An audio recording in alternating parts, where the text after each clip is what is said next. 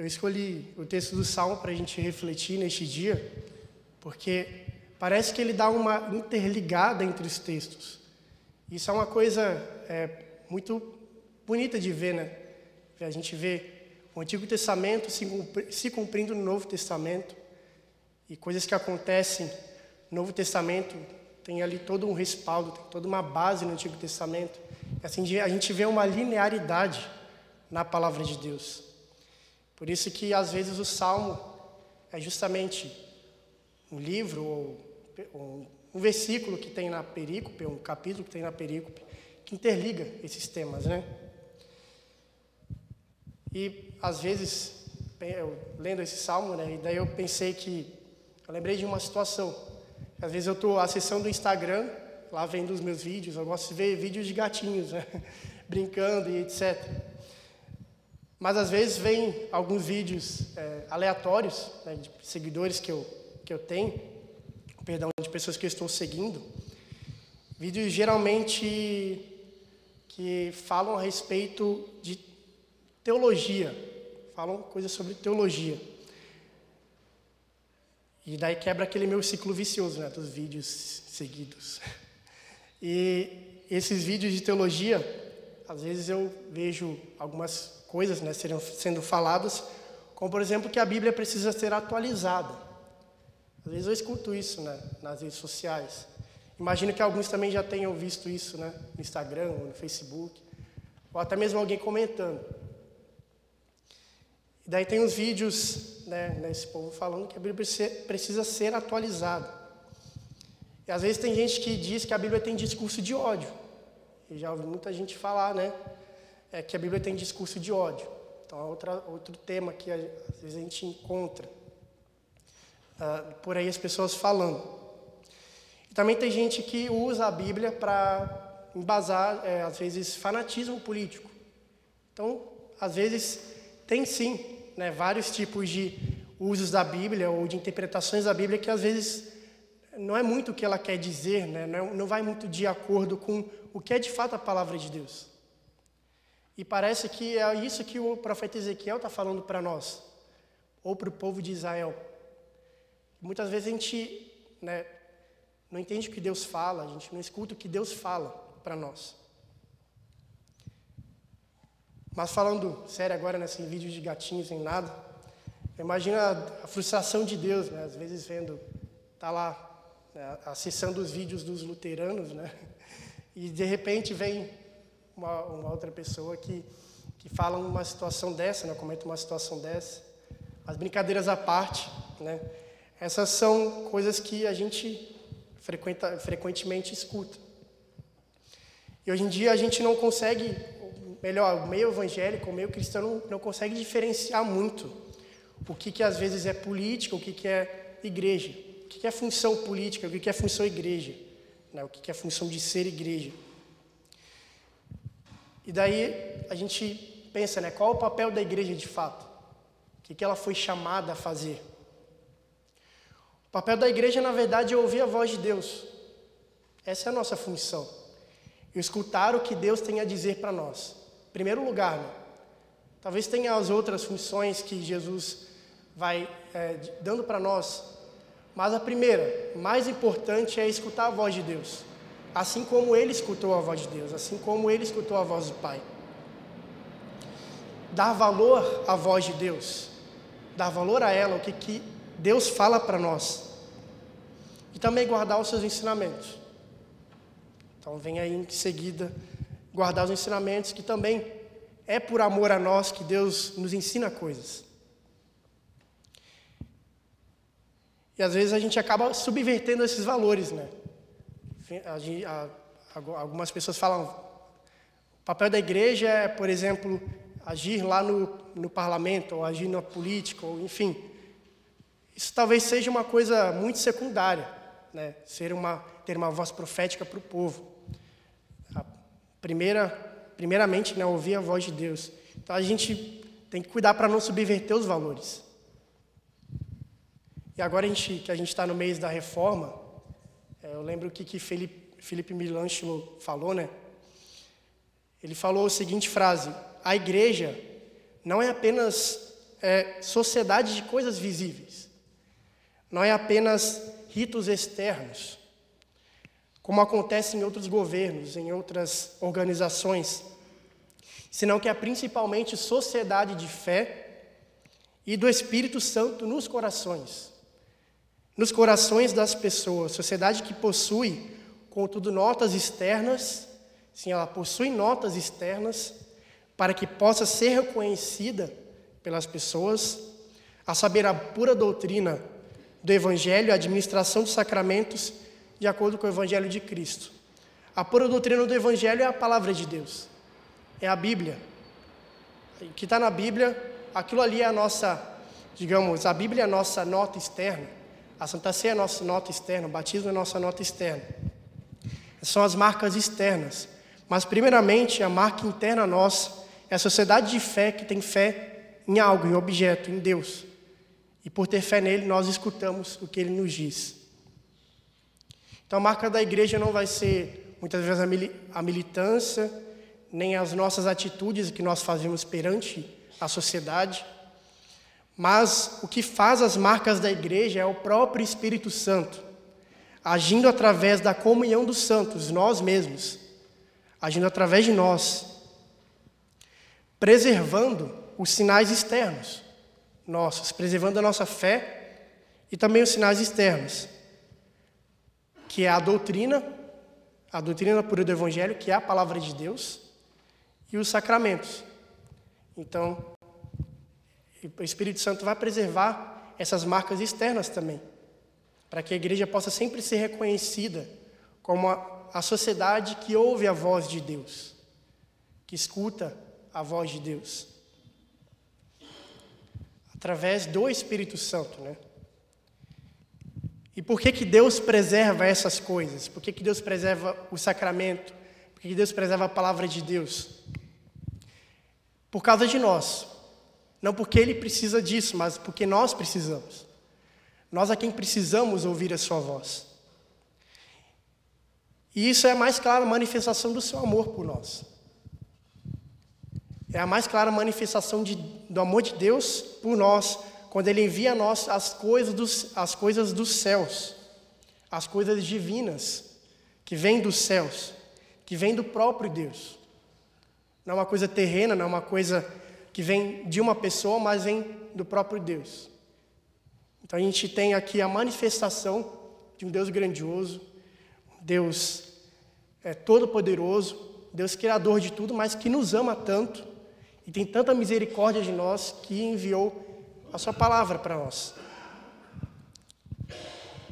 Então Deus enviou as coisas dos céus através de Moisés, que trouxe a liberdade para o seu povo, liberdade para sair do Egito, ser liberto da escravidão do Egito, e também através das suas leis.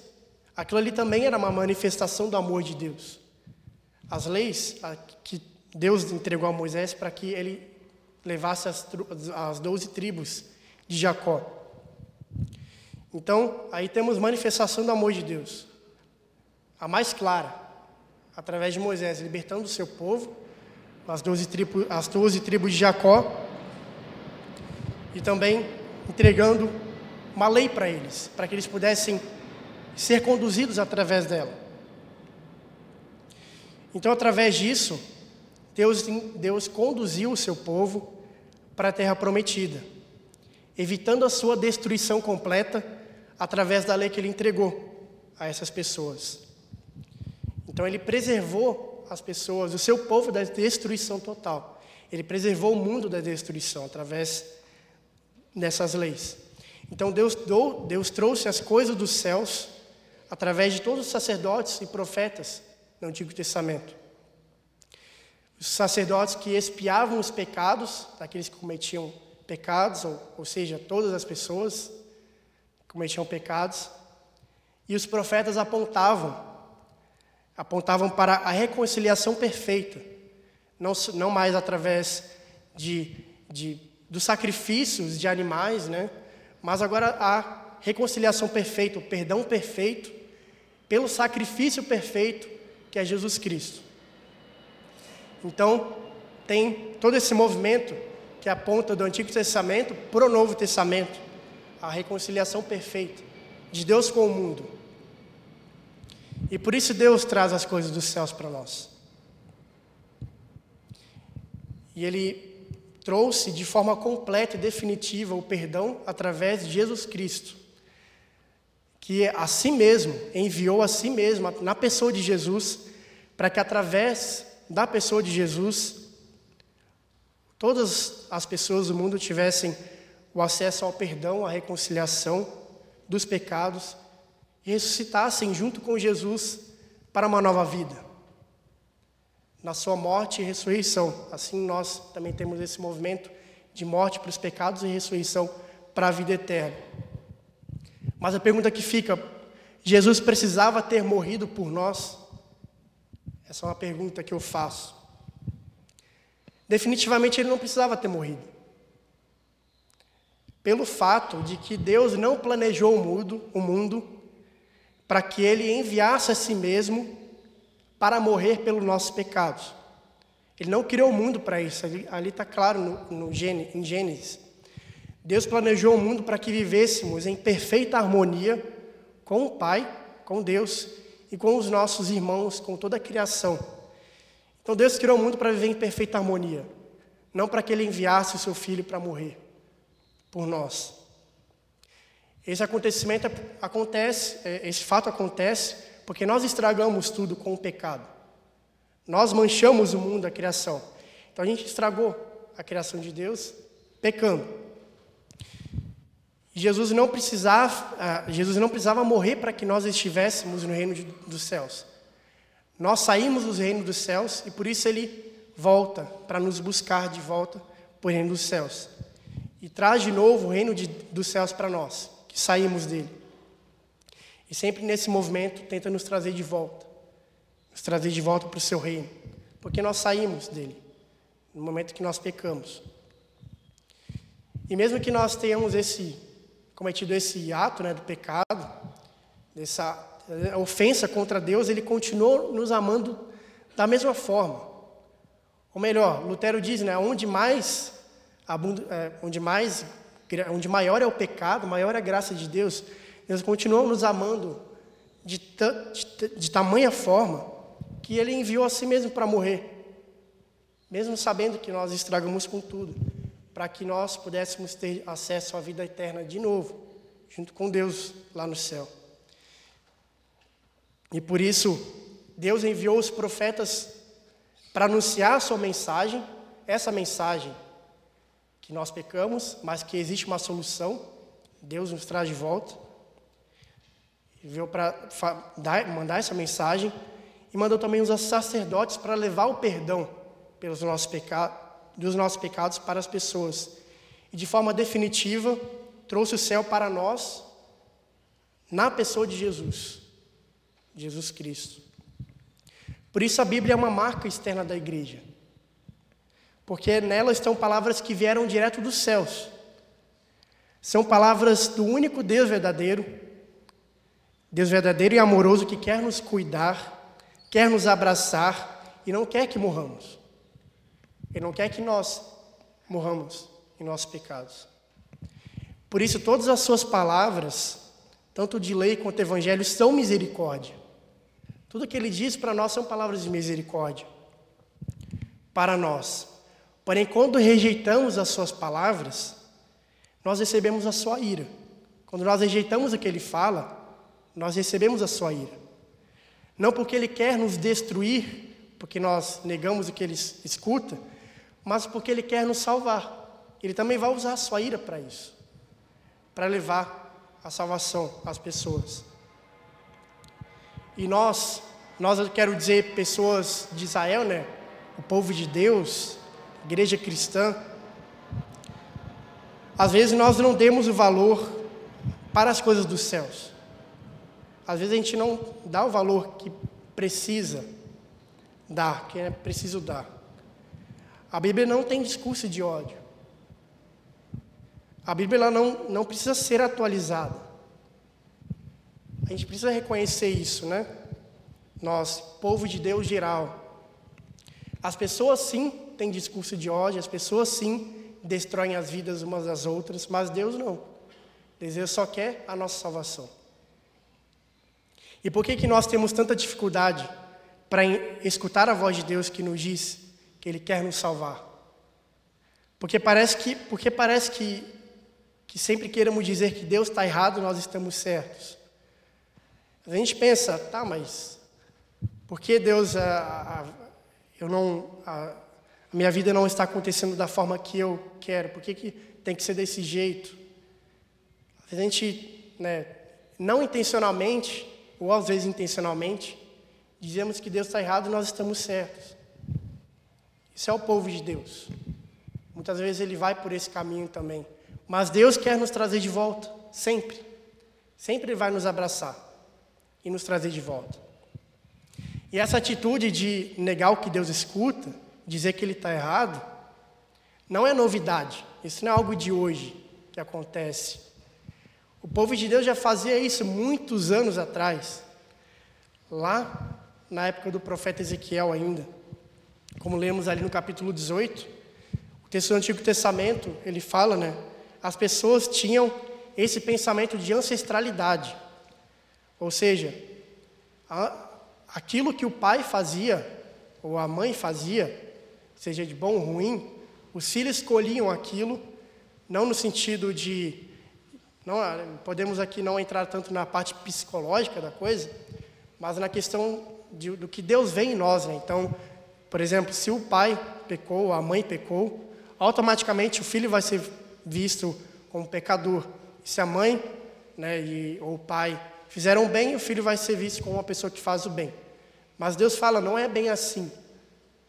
Mas, mas aquele povo insiste em continuar com esse pensamento.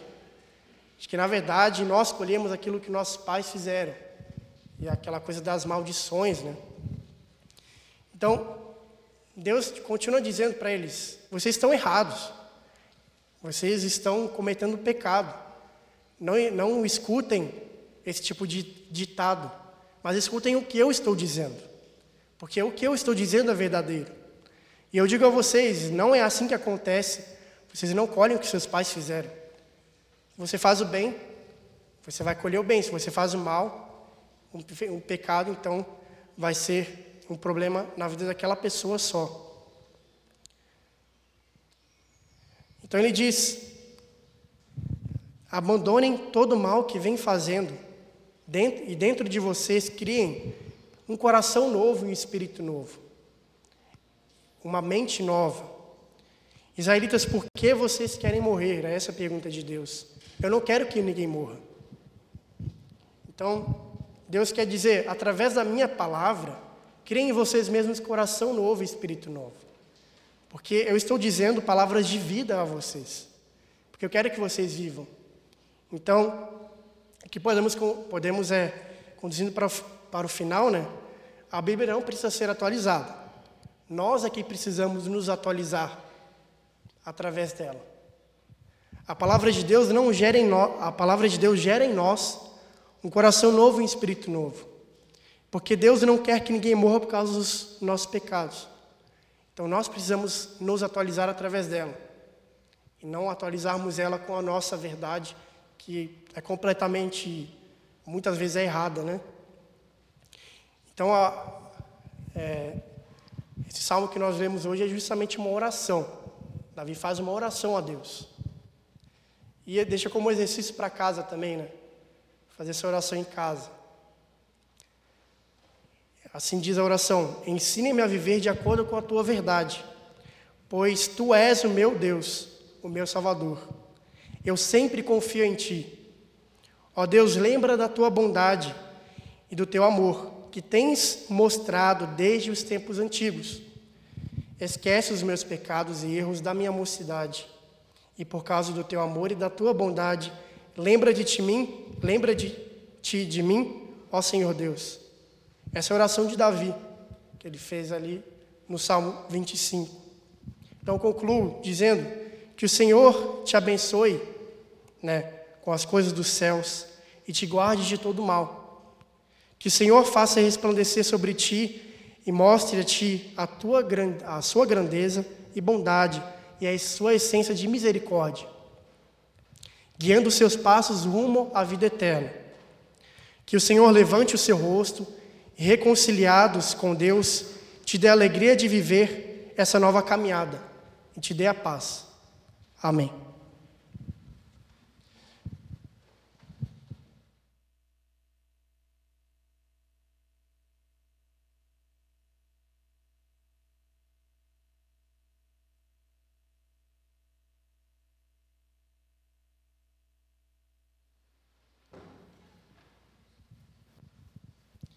Que puderem se coloquem de pé neste momento.